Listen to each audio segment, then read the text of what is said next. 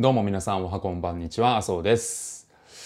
今ちょっと絶賛缶詰作業中です。はい自分の部屋にいるとね、どうしても遊んじゃうんですよ。テレビゲームとかテレビゲームとか、テレビゲームとかやりがちなんで、ちょっと場所を変えて、今、あの、事務作業ね、編集作業も含めてやってるんですけど、今日はですね、えーこの間パーソナルレッスンをやってる時に、こう、お客さんに対して話した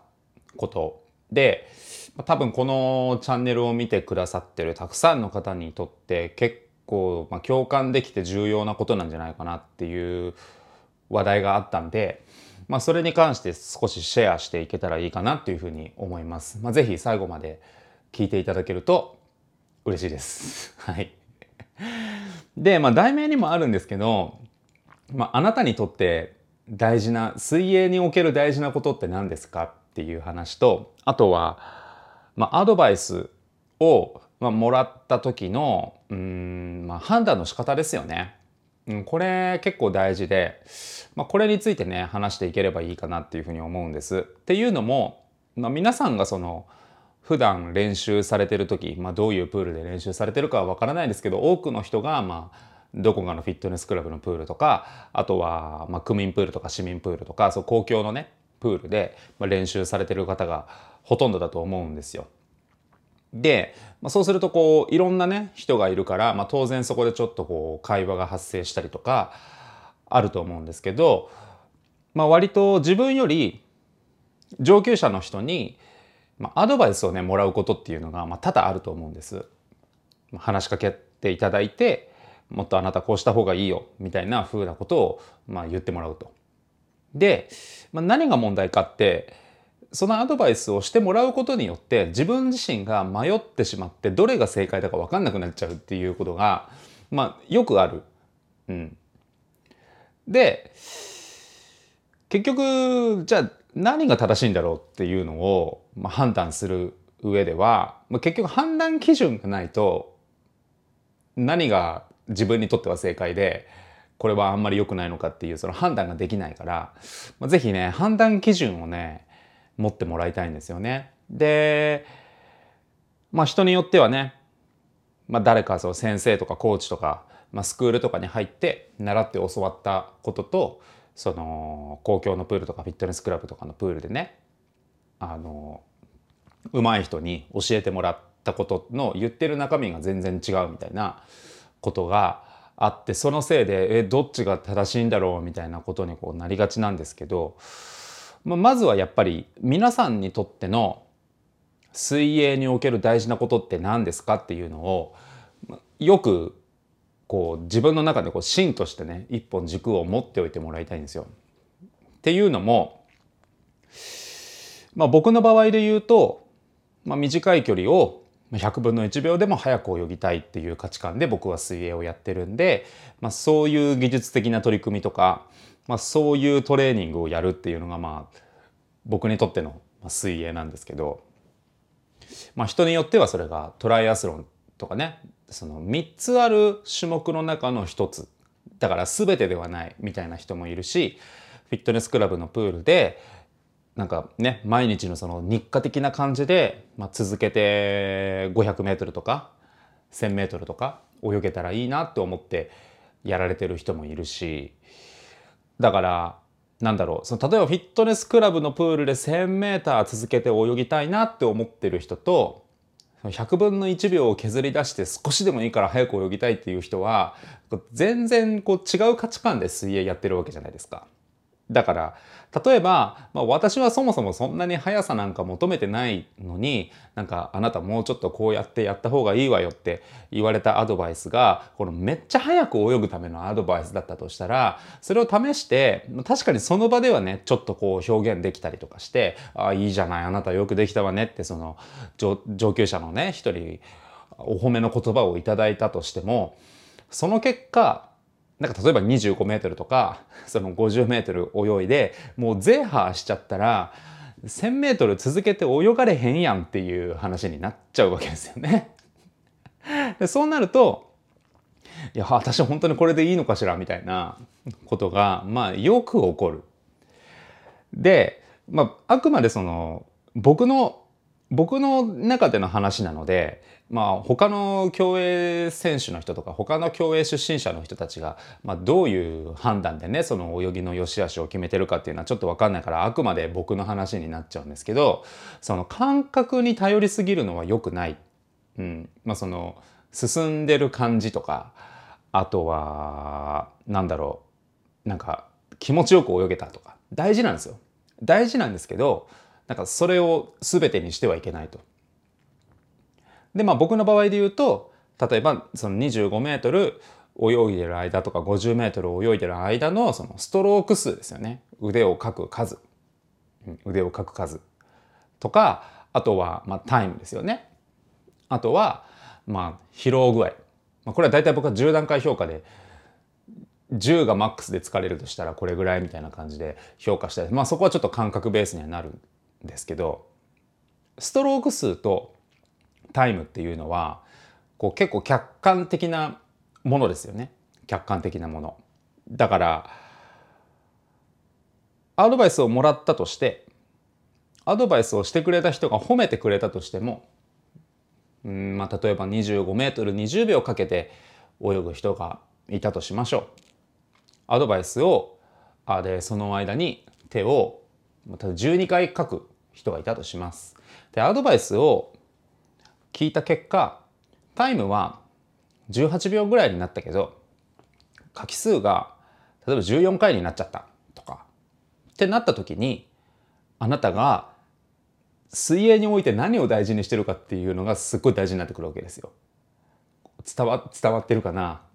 ちょっと不安なんだけど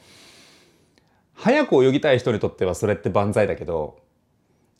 長く泳ぎたい人にとっては逆にそのせいで長く泳げなくなっちゃったりするんですよね。でそこにもう一つその疲れ具合っていうね軸をさらにこうプラスして考えると、まあ、ストローク数が同じだったとしてタイムが同じだったとしてでも疲れ具合は減った。これ OK ですよね。この調子なら長く泳げそう。で一番最悪なのはストローク数も増えちゃってタイムも遅くなって疲れ具合も増したっていうのがもう最悪中の最悪じゃないですか。もうもうやだみたいな感じに なるやつ。だから皆さんがそのアドバイスをしてもらって泳いでその何をもってこう判断するかっていうね。できるだけ僕はおすすめなのはやっぱり客観視できるデータだから書き数とあとタイム。うん。まあ、何回も言うけど疲労度合いはちょっと感覚的な部分になっちゃうけどそういう評価軸を持ってないと、まあ、泳ぎの、まあ、見た目は、まあ、確かにかっこよくなったり、まあ、確かに綺麗になったりしたかもしんないけど自分的にはとてもじゃないけど25メートル泳ぐのが精一杯で折り返して戻ってくるなんてとてもじゃないけど無理みたいなフォームだったら続けて泳ぎたいっていう目的で水泳やられてる人にとってはそれってあんまりやらない方がいいよねっていう話になるわけですよね。でまあその泳ぎのフォームっていうのも、まあ、なんとなくこういう形がいいよねみたいなのは確かにあるんですけど、まあ、ただねオリンピックとか見ていただいて、まあ、皆さんなんとなくイメージ湧いてるかと思いますけどそのまるっきり同じフォームで泳いでる選手って一人もいないじゃないですかみんなやっぱちょっとずつ違うわけですよね。でそれって結局どういうことかっていうとそのルールを守った中で自分にとって一番早く泳げるフォーム。うん、でその早く泳げるフォームっていうのは結局スピードが出るっていうのも含まれてるけどそのレースの距離例えば200の平泳ぎだったら 200m 泳ぎきれるっていうのも大事なわけですよね。どんなにこう一瞬だけボカンって速くてもそれが持続できなかったら200の平泳ぎって結局タイム遅くなっちゃうからだからある意味では自分にとってこう楽な泳ぎそういうものをこう作ってこうレースに出てきてるわけですよ。うん、もちろんねそのアドバイスくれる人たちってみんな善意でアドバイスくれてるわけだから、まあ、それを一概にね否定するわけではないんですけどその合ってるか合ってないか自分の目的に沿ってるか沿ってないかっていうのはまあ、結局皆さん自身が判断しないといけないんですよね。それを試してみた結果、うんまあ、疲れるけど早く泳げるみたいなこともあるわけですよ。うんまあ、それはもしかしたらその反復練習していったら疲れなくなっていくっていう可能性も十分にあるんだけどまあでも楽に泳ぎたい人にとっては早く泳ぐっていうことは別にそんなに重要じゃなかったりするし逆に僕みたいにその早く泳げるのであれば、まあ、そんなにその何千メーターも続けて泳げる楽さっていうのはあんまり必要じゃないしなんか結局自分のとっての自分にとってのなんか水泳っていうものが、まあ、こういうものだっていうその軸がしっかりしてないと結局こういろんな人からいろんなアドバイスこうもらった時にこうどどれにしたらいいんだろうってなっちゃう。うんまあ、なので、まあ、ぜひねその皆さんにはこう私にとっての水泳ってこういうのが大事っていうのをこうできれば考えてもらいたいしできればしっかり持っておいてもらいたいしそのねまあ市民プールとか区民プールとかのでアドバイスもらった時もそうだけど、まあ、例えば、まあ、コーチとか、ね、先生とかスクールとかに習って入って習ったアドバイスとかに関してもその自分がどうだったかっていうのは、まあ、やっぱ大事にしてほしいんですよ。やっぱりよくあるのが泳いで「今のどうでした?」って聞かれることすごい多いんだけどでも一番大事なのは皆さんがどう感じたかなんですよね。その結果楽になりました。逆にきつくなりました。タイムが速くなりました。据え置きでした。遅くなりました。書く数が増えました。減りました。そのままでした。疲れ具合はどれぐらいでした。自分の泳いだ感じは気持ちよかったのかあんまり気持ちよくなかったのか、まあ、これはちょっと感覚的な話になっちゃいますけど。だからそういうところを何て言ったらいいのかな、まあ、しっかりと持ってもらってアドバイスを聞いて試すようにしないと結局自分がないから迷っちゃうので、うん。まあ、そこはできればねこうある程度考えてやってもらえるといいかなっていうふうに思います。だからうまく話まとめられてない気がするんですけどはい。なんとなく言いたいこと伝わりましたかね？伝わってるって。信じたいですけど、うん、もし何か分かんないこととかこれってどうなんですか？みたいなもっと突っ込んだこと聞きたい方いたら、まあ、ぜひあのコメント欄に書いていただくか、まあ、僕が何かの表紙でライブ配信やってる時にあのコメント入力してくれたりとかしてもらえると、はい、もうちょっと深掘りして話せるかなっていうふうに思うんで、はい、ぜひねその皆さんのなんかスイミングライフをそのより充実させるために皆さんにとっての自分にとっての水泳って一体どういうもんなんだろうっていうのを、うん、考える時間っていうのをねちょっと作ってあげると、まあ、結果的にはそれがいい方に自分に返ってくるんじゃないかなって僕は思うんで、はい、ぜひちょっと時間作ってみてください。はい、